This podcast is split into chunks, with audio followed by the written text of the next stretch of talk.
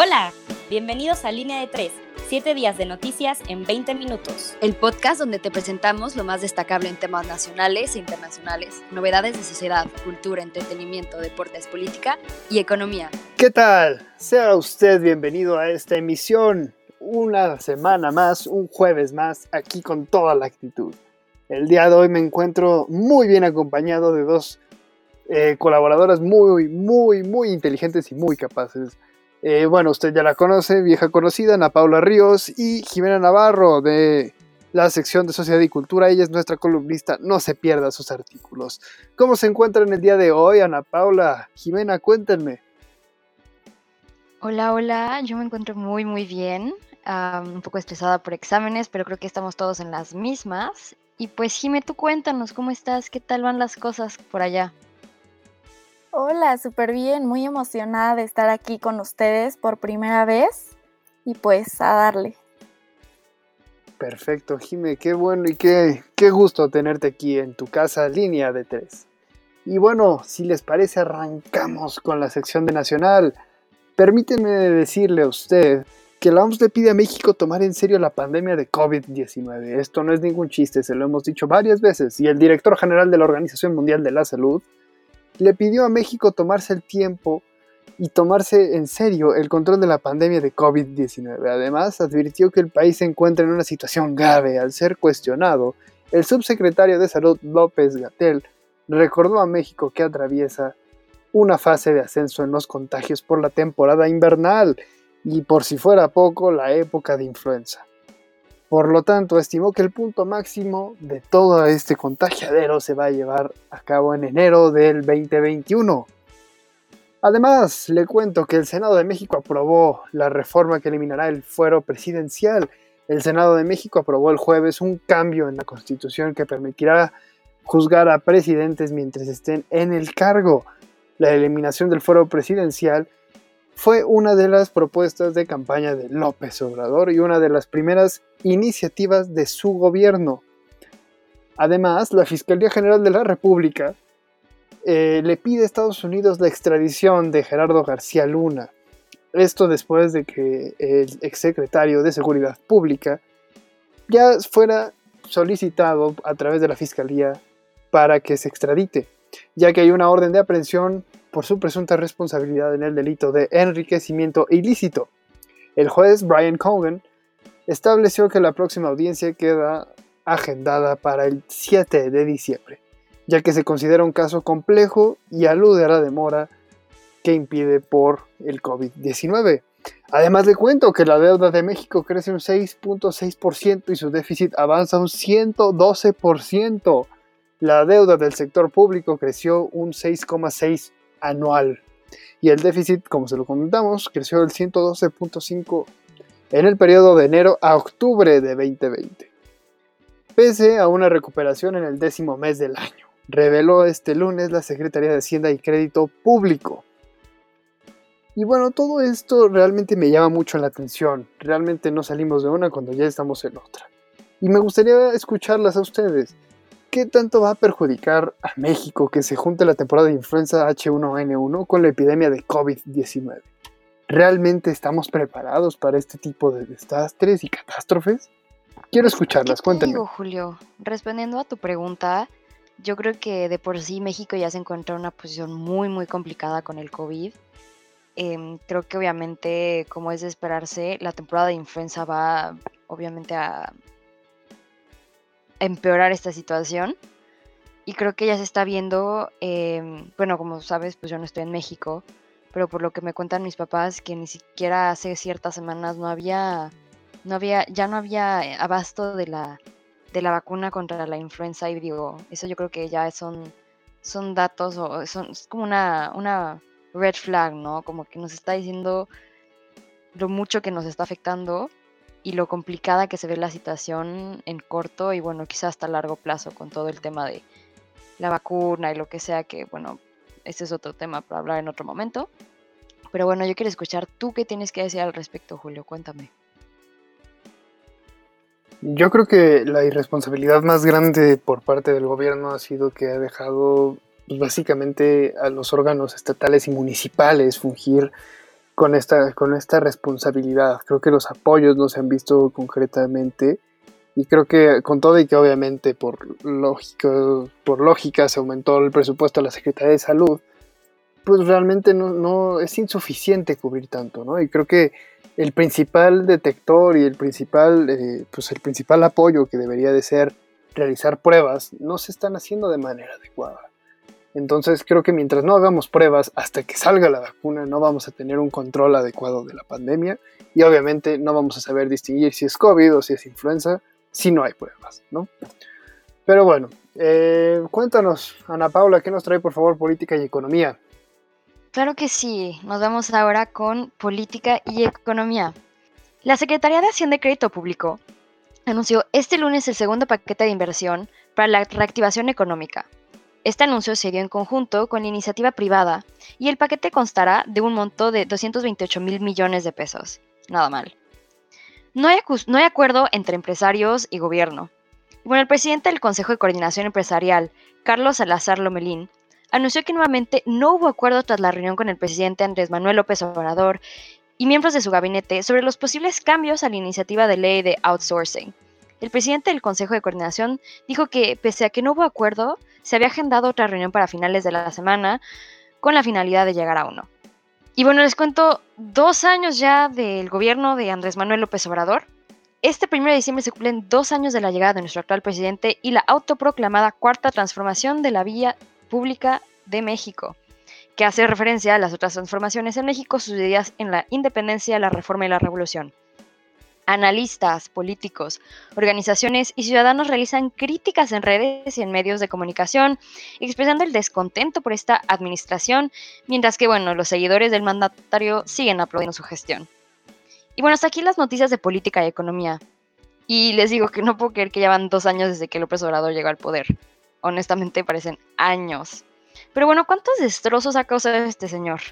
Pero bueno, que, me gustaría saber qué piensan ustedes de la gestión de su gobierno. ¿Creen que deba cambiar su estrategia para que la más gente lo apoye? Porque, bueno, ya sabemos todos que parece que ha perdido una gran popularidad en los últimos meses, especialmente pues con la crisis del COVID-19.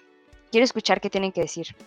Pues mira, Ana Paula, no sé, no sé realmente, creo que las cifras pues si bien el, mes donde peor le fue en todo lo que va del año y en todo lo que va de su mandato de desaprobación fue en junio de este año, pues la tendencia es que ha aumentado, o sea, de junio a septiembre, que fue la última encuesta, pues realmente ha aumentado la popularidad del mandatario, ¿no? O sea, aprueban las medidas que ha hecho y, y bueno, o sea, obviamente el punto más elevado ha sido febrero del año pasado, del 2000, perdón, del 2018, pero hoy en día con el 62% de aprobación en septiembre, pues realmente es bastante elevado. O sea, yo creo que no corresponde o no debería de corresponder a las acciones que ha tomado, pero pues la aprobación la tiene y ese es un problema, ¿no? De cara sobre todo a las siguientes elecciones. Creo que ahí es donde vamos a tener eh, pues muy en cuenta si la oposición eh, hacen de este tan discutido ya frente que se le va a hacer. Entonces,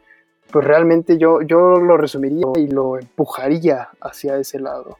¿Tú crees lo mismo, Ana Pau? Pues mira, Julio, yo la verdad no, no te digo, yo no estoy en México, sin embargo, creo que, o sea, creo que las, pues las noticias, todo, o sea, yo creo que, o sea, bueno, al menos por lo que yo veo de fuera, siento que la popularidad se ha bajado mucho. O sea, sí siento que pues siempre existe constante de, bueno, López Obrador, ahora ya, ahora ya no hay suficientes recursos para, por ejemplo, ahorita un tema que he visto mucho que sale son los niños con cáncer. O sea, es algo, son, son, es un tema que se ha olvidado el presidente completamente. Y digo, tristemente las personas que pueden pagar un tratamiento, pues obviamente no necesitan estas ayudas del gobierno, pero pues creo que está dejando atrás, como lo hemos hablado ya varias veces en el podcast, a la gente que más lo necesita, ¿no? La gente que pues que iba en la pobreza y creo que eso pues obviamente mucha gente votó por López Obrador para un cambio y siento que este cambio que, están buscando pues simplemente pues les está dando la espalda, ¿no? Y siento que eso también es una gran decepción, no solamente pues para muchos de nosotros, pero también pues especialmente para, pues para estas personas que más lo necesitan. Pero bueno, em, Totalmente de acuerdo con, tu opinión, Ana Paula. Y si te parece, cuéntanos, ¿qué nos trae la, la sección de internacional? Y bueno, esta semana en la sección internacional hay muchas malas noticias. Empecemos primero en Irán, donde fue asesinado el director del programa nuclear iraní. El pasado viernes, uno de los máximos héroes de desarrollo en armas nucleares, según inteligencia secreta, fue tiroteado en la localidad de Absard, Teherán, por un número indeterminado de hombres que abrieron fuego contra su vehículo y en el que se registra al menos una explosión en el mismo. Es más, en las últimas horas, Irán ha dicho que incluso ha podido ser, que incluso ha podido esto un asesinato con una ametralladora a distancia. El paralelismo con los asesinatos Demás científicos relacionados con el programa iraní de 2010 y 2012 han hecho saltar las sospechas y que se acusa a Israel de lo sucedido. Asimismo, Zarif, el ministro de Exteriores iraní, acusa a la comunidad de permitir el terrorismo de Estado. Además de numerosas protestas civiles en el mismo país, se intensifica la tensión con Estados Unidos, aliado de Israel, y el resto del mundo al considerar el incremento de la cantidad de uranio enriquecido que se produce Irán, que produce Irán actualmente. Y bueno, otra mala noticia ahora en África son los ataques a decenas de campesinos en Nigeria. Un mínimo de 43 campesinos, la mayoría trabajadores agrícolas de los campos de arroz cerca de la capital del estado de Borno, fueron degollados en lo que el presidente del país consideró como un demencial ataque. Se trata de uno de los peores atentados de los últimos meses en una región donde los grupos insurgentes de Boko Haram y el Estado Islámico de África Occidental siguen activos. La región vive actualmente una profunda crisis de hambruna, a la que se le suma, en consecuencia, la fuerte violencia y el terrorismo. Como ocurre en estos casos, nadie se le ha atribuido la responsabilidad del crimen. Según los testigos de la zona, las víctimas eran trabajadores del estado de Sokoto, en el noroeste de Nigeria, que puedan haber viajado al noroeste para encontrar trabajo, y quienes aseguran que al menos también hay 15 mujeres desaparecidas y secuestradas. Y bueno, les cuento que ahora la Unión Africana teme un genocidio al norte de Etiopía. Después de decenas de atentados, ataques armados y de víctimas mortales durante las últimas semanas, este 27 de noviembre, el primer ministro y premio Nobel de la Paz, Abiy Ahmed, ordenó un ataque a la ciudad de Mekele, cuya población tiene alrededor de medio millón de personas. La orden militar fue en contra de las fuerzas revolucionarias de la región de Tigray, al norte del país. Este bombardeo vía aérea y terrestre puede suponer una masacre y una tragedia humanitaria, tal y como estiman las instituciones internacionales más importantes. Al mismo tiempo, cabe mencionar que el conflicto lleva activo desde octubre, cuando el mismo presidente acusó al Frente Popular de Liberación de Tigray por un ataque a un cuartel del ejército y donde el modelo comunista basado en coaliciones de partidos vinculados a etnias parece enfrentarse con el modelo de partidos multiétnicos propuestos por el mismo Abiy. Y bueno, hasta aquí las noticias internacional de esta semana. El continente africano parece parece que tiene mucho movimiento, pero sin embargo yo personalmente creo que es triste que no se le dé la importancia que se merece. ¿Qué piensan ustedes que se debería de hacer para que los ataques y la violencia sufrida en África se, bueno, tomen la misma importancia como los atentados que pasaron en Europa estos últimos meses o incluso en Estados Unidos? Pues miren, la verdad yo siento que este es el gran problema de que la información esté tan centralizada. Pierde su ahora sí que su objetivo se ha convertido más en un negocio que en un medio que trate de buscar que la gente realmente se informe. Entonces, yo digo que sí tenemos que también buscar medios alternativos que no sean tan eurocentristas o primermundistas, que, lo único que les importe sea pues justamente estos temas que solamente ocurren pues en Europa o en Estados Unidos o estos países y dejar de minorizar o minimizar estos problemas que pasan alrededor del mundo, ¿no? Entonces yo creo que justamente es eso, que nosotros tratemos de buscar otros medios y que además le exijamos a los medios eh, que ya están ahora sí que en el poder mediático, pues que también tomen en cuenta estas causas justas que también nos incumben a todos. No sé, ¿tú qué opinas, Ana Pau? Híjole, yo pienso lo mismo que tú.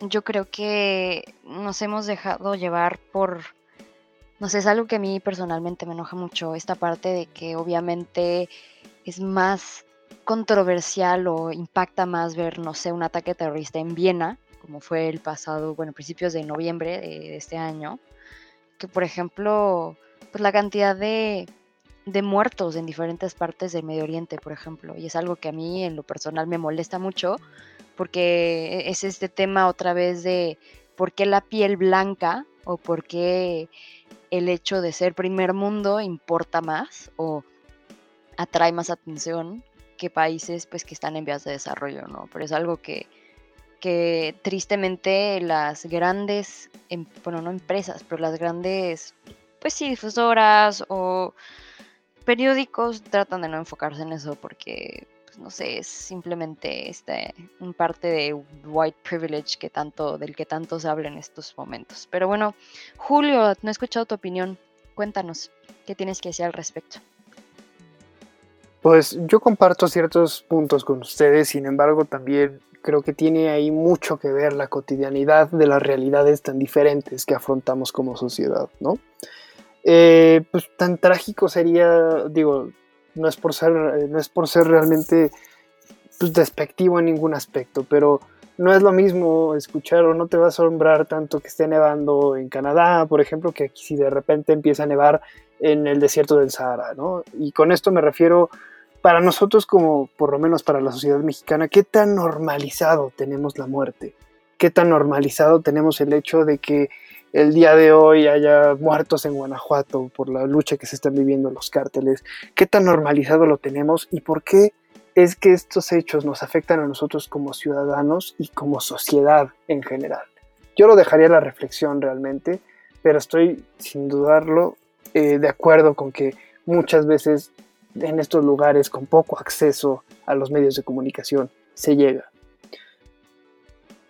eh, mira, Julio, yo la verdad ahí sí difiero un poco porque creo que sí, claro, tiene que ver la cuestión de la normalización, pero la cuestión de la, de la normalización de la sociedad eh, no tiene que ser tampoco la de los medios, porque justamente los medios tienen un impacto en nosotros cómo concebimos lo que está pasando alrededor del mundo.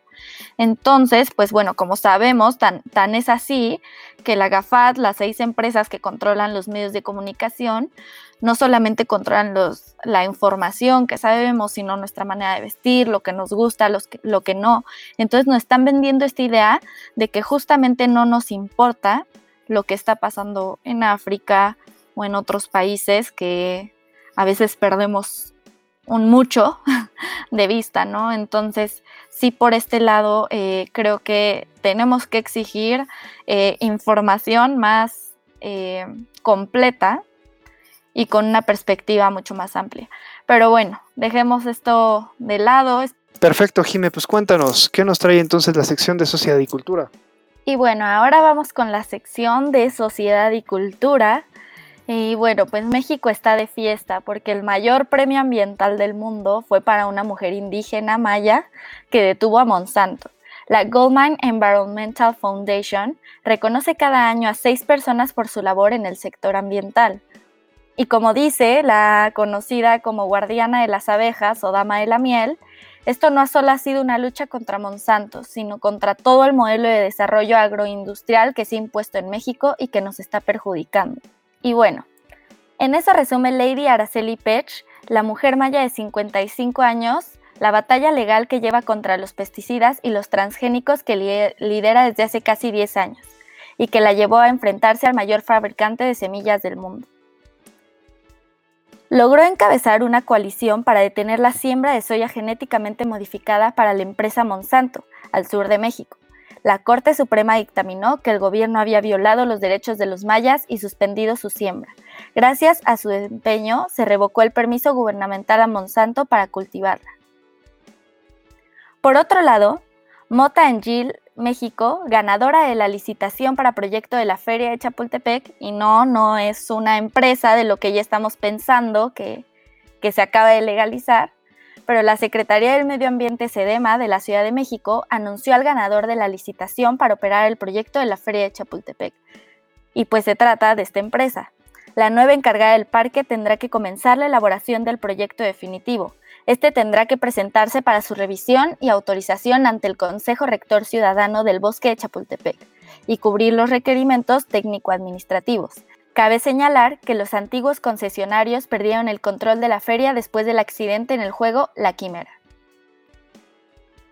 Y una noticia que a mí en lo personal me tiene muy contenta es que sancionarán a fiscalías que esperen 72 horas para investigar desaparición de mujeres. El pretexto de esperar 72 horas para investigar una desaparición se termina con el protocolo homologado de búsqueda, dio a conocer Carla, Carla Quintana la comisionada nacional de búsqueda de personas desaparecidas. El 25 de noviembre, como ya sabemos, se conmemoró el Día Internacional de la Eliminación de la Violencia contra la Mujer y el presidente Andrés Manuel López Obrador destinó el espacio matutino en Palacio Nacional para informar sobre seguridad de las mujeres. Este nuevo protocolo obliga a las fiscalías estatales a investigar desde el minuto uno la desaparición de mujeres. Ningún funcionario puede ya decir que la mujer desaparecida se fue con el novio o se fue de fiesta, un prejuicio que ha entorpecido la búsqueda de mujeres desaparecidas. Así que díganme, ¿qué opinan ustedes sobre este nuevo protocolo? ¿Creen que será suficiente o también hay que tomar otras medidas en las fiscalías, que son conocidas por su casi nula capacidad de cumplir su trabajo y su poca perspectiva de género? Pues mira, Jimé, contestando a tu pregunta, yo personalmente siento que tristemente, aunque, aunque pensemos que eso va a tener un impacto, si va a tener un impacto no será hasta en mucho tiempo. Ya sabemos que en México cuando se trata de ayudar a las mujeres, bueno, si se pueden tardar, lo más se puedan tardar mejor para el gobierno y es algo muy triste, pero es algo muy cierto.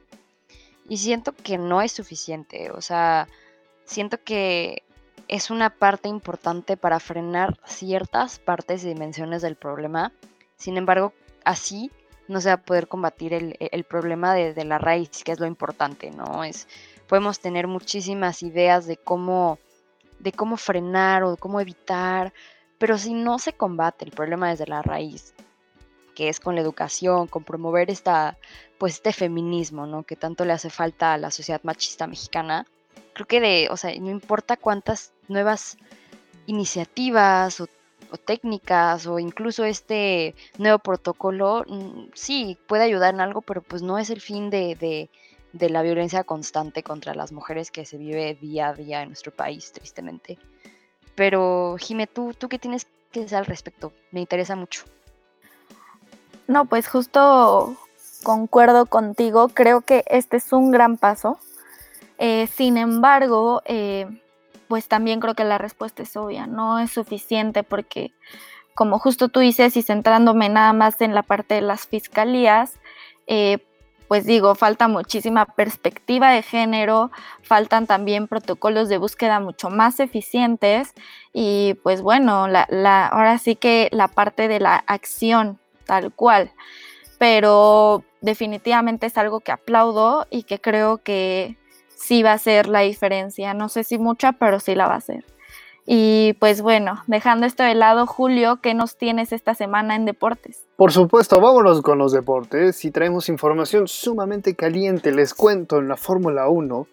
Lewis Hamilton da positivo a COVID-19 y se perderá el Gran Premio de Shakir. Y además, el futuro de Checo Pérez es incierto. Red Bull no ha tomado una decisión sobre su contratación y se rumora que de no ser así, tendría un año sabático. Y bueno, en otras noticias, el fútbol está de luto. el ídolo de Diego Armando Maradona falleció la semana pasada de un paro respiratorio.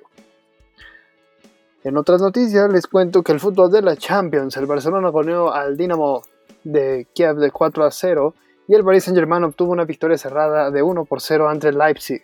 Al otro día, el Porto del Tecatito le ganó 2 a 0 al Marsella. El Atalanta le robó 3 puntos al Liverpool ganando 2 a 0. El Madrid le ganó 2 por 0 al Inter de Milán con una victoria que los mantiene en la batalla. Aunque el martes, tristemente, cayó de la mano del Shakhtar 2 a 0 también. Finalmente el Bayern le ganó 3 sobre 1 al Salzburgo. Y en la liga, la jornada 11 dejó algunas sorpresas. El Atlético de Madrid le ganó al Valencia 1 por 0. El Real Madrid sorpresivamente, que creen, volvió a perder ante el Alavés 2 por 1. Y el Barcelona le ganó 4 goles por 0 al Osasuna. Aunque realmente la noticia fue el homenaje de Lionel Messi a Diego Armando Maradona. Y la Real Sociedad sigue en el primer lugar, aunque a través del empate del Villarreal, a 1 por 1, sigue manteniéndose en la punta. En cuanto a la Premier League, el Manchester City de Guardiola le ganó 5 por 0 al Burnley. El Chelsea y el Tottenham empataron a ceros y los Wolves le ganaron 2 por 1 al Arsenal. Desgraciadamente y tristemente para el fútbol mexicano y para el delantero Raúl Jiménez, chocó contra David Luiz, el brasileño, el brasileño por un accidente. Sin embargo, esta situación provocó una fractura de cráneo. Aún no se sabe cuánto tiempo estará fuera, pero mínimo se rumora que van a ser 8 semanas. Además, en la Serie A les cuento que la Juve empató ante el Benevento 1 por 1 no jugó, no hubo actividad de Cristiano Ronaldo. Además, el Milan le ganó 2 por 0 a la Fiorentina y finalmente el Napoli le ganó 4 a 0 a la Roma. En la Liga MX las semifinales están jugando, las Chivas enfrentarán a León y los Pumas al Cruz Azul. Y en la Liga MX femenil, los Tigres irán contra Querétaro y Monterrey contra el América. En la NFL les cuento los resultados más importantes. Los 49ers vencen a los Rams 23 a 20. Tom Brady no logra vencer a Mahomes y pierde 27 a 24. Y los Seahawks recuperan el liderato de la NFC tras vencer a los Eagles este lunes 23 a 17. Y en la NBA le tenemos los fichajes. Gordon Hayward llega a los Hornets por cuatro años proveniente de los Boston Celtics. Y Nicholas Baden firmará con Los Angeles Clippers. En otros deportes, el fin de semana el ex peleador Mike Tyson se enfrentó a Roy Jones en Los Ángeles, California, y la pelea terminó en empate técnico, aunque la verdad vimos en muy buena condición física al ex campeón Mike Tyson. Y hasta aquí los deportes, la verdad es que el mundo sigue conmocionado por la pérdida de Diego Armando Maradona. Eh, realmente como persona no hay mucho que decir al respecto, no es que haya sido un ejemplo claro, pero yo me quedo con la frase que él decía, que la pelota no se ensucia, y eso es cierto. No hay por qué enojarnos con el deporte tan bello como es el fútbol, sin dejar más al respecto. Y bueno, que en paz descanse Diego Armando Maradona. Y bueno, este fue el wrap-up de la semana. Fue un placer poder compartir este rato con ustedes y sobre todo compartir la información y temas que nos deberían de importar y de los cuales deberíamos de estar hablando. Gracias a Jime y a Julio por compartir estos minutos con nosotros. Bueno, muchísimas gracias a ustedes por la invitación a Línea de Tres y pues todo el equipo, entre comillas, los invita a seguirnos en nuestras redes sociales, que es en Instagram, entre comillas digital, en Twitter, entre comillas digital y en Facebook, entre comillas. Y checar nuestro sitio web, entre comillas digital.com, donde pueden encontrar artículos de opinión por parte de nuestro equipo. Nos escuchamos la próxima semana, gracias. Muchas gracias Ana Paula Jimena y muchas gracias a usted que nos está escuchando fervientemente cada semana. Agradecemos también a nuestro productor y bueno, muchísimas gracias. Hasta la próxima semana.